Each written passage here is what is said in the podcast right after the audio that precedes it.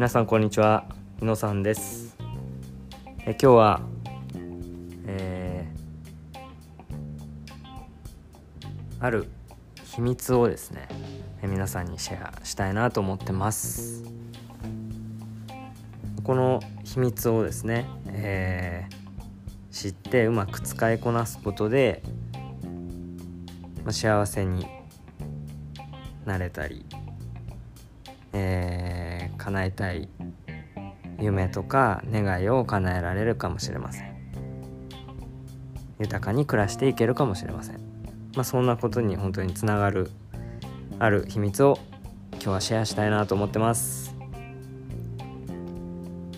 えー、ぜひですね、あのこのままでいいのかなとか、まあ、現状打破したいとかもっと自由に豊かに暮らしたいなとか、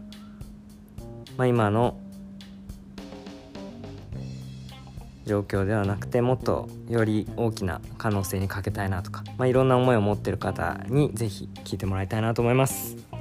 はい、でこのまあある秘密なんですけどもえっ、ー、とですね、まあ、歴史上でいろいろな著名な人とか何世紀も前から存在してたこの秘密っていうものを、えー、著名な人々は理解していたそうです。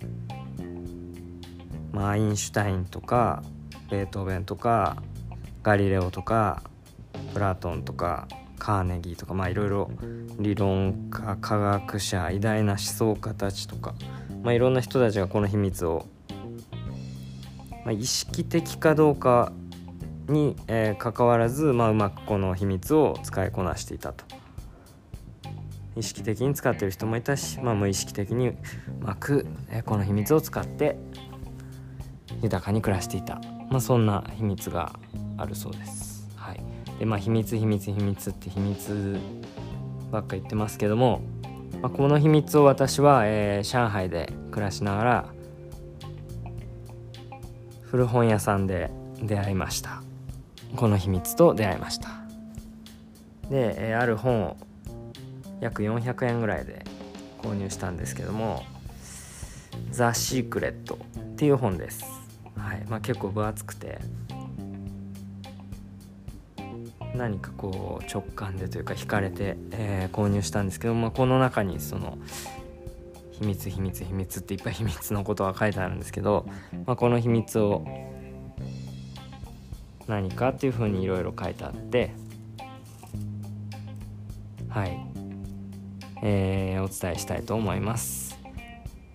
でこの、まあ、秘密っていうのはですねたとえどこにいようと、えー、私たちは一つの力で動かされています。たった一つの法則です。それが引き寄せの法則です。まあ、先ほどから言っている、まあ、その秘密っていうのは、えー、引き寄せの法則だったのです。はい。なんだそんなことかっていうふうにね思う方もいるかもしれないんですけどももう本当にあの一つのこのたった一つの法則でたった一つの力で我々動かされてると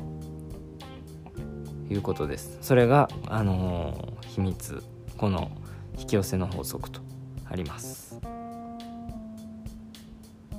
で、まあ、この引き寄せの法則っていうのが宇宙で一番強力な法則だと過去の偉大な先人たちも教えているとあります、うん。まあ、引き寄せの法則っていうとなんか怪しいなとか思う方もあのいるかもしれないんですけどもまあ、この中でいろいろバーっと書かれてますけどもやっぱりその思考あなたが、えー、思考を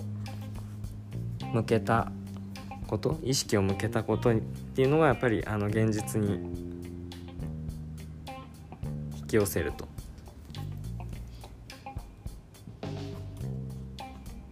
えー、一番強く思い描いていることを実現してしまいますと。もう本当にそれだけだそうです。はい。で今日まあ私自身も、えーまあ、これ引き寄せの法則を使ったというよりも結果的に引き寄せたなというふうに感じたことがあって、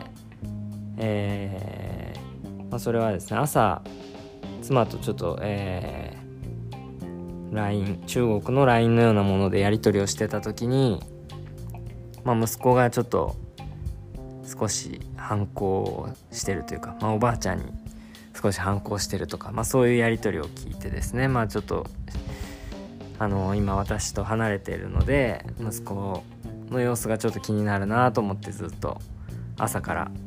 まあ、仕事中も結構息子のことを考えながら過ごしてました。でまあ土日とかにちょっとズームとかでゆっくり話したいなとかあの笑顔で過ごしてる息子の状態でいてほしいなとか、まあ、そんなことをいろいろ考えながら過ごしててで家に帰ってきて一人でゆっくりソファに座ってたらテレビ電話がかかってきて息子が、まあ、ニコニコとしながらテレビ電話をかけてきてくれました。はい、で、まあ、その中で一緒にあるあの思考大会っていう大会の問題を一緒に解いたりして3問ぐらい。まあすごい難しいのもあったりして一緒に「分かんないね」とかやってやってたんですけど、まあ、一緒に問題解いたりしてすごく楽しそうに嬉しそうにしてました、まあ、寝る直前まで一緒にテレビ電話で話して過ごすことができました、ね、私自身もすごくこう嬉しかったし楽しかったし、まあ、朝からちょっと気がかりだったことが、まあ、晴れたなっていうふうに思ってえー、嬉しく思ってます、まあ、これもなんかこうやっぱり思考として意識してることがつながったなっていうのはちょっと思っています、はい。まあ、こうやってこう向こうからこれはあのテレビ電話がかかってきたんですけども、まあ、自分からかけるっていう行動もできたかもしれないし、はい。まあ、結果的にこういう状況になったのが何かこの引き寄せの法則とつながってるなというふうに思いました。はいでまあ、コーチングもですね私自身が今コーチングを提供したり、まあ、コーチングを受けたりとか学んだりっていうのをやっていますけどこのコーチングっていうのもこの引き寄せの法則と共通するところがたくさんあるなっていうふうに感じてます。是非ですねあの、まあ、聞いてくださってる方も生活の中でこの引き寄せの法則っていうのを意識して過ごしてみるとより豊かになれるんじゃないかなと思ってます。是非使ってみてください。以上です。ありがとうございました。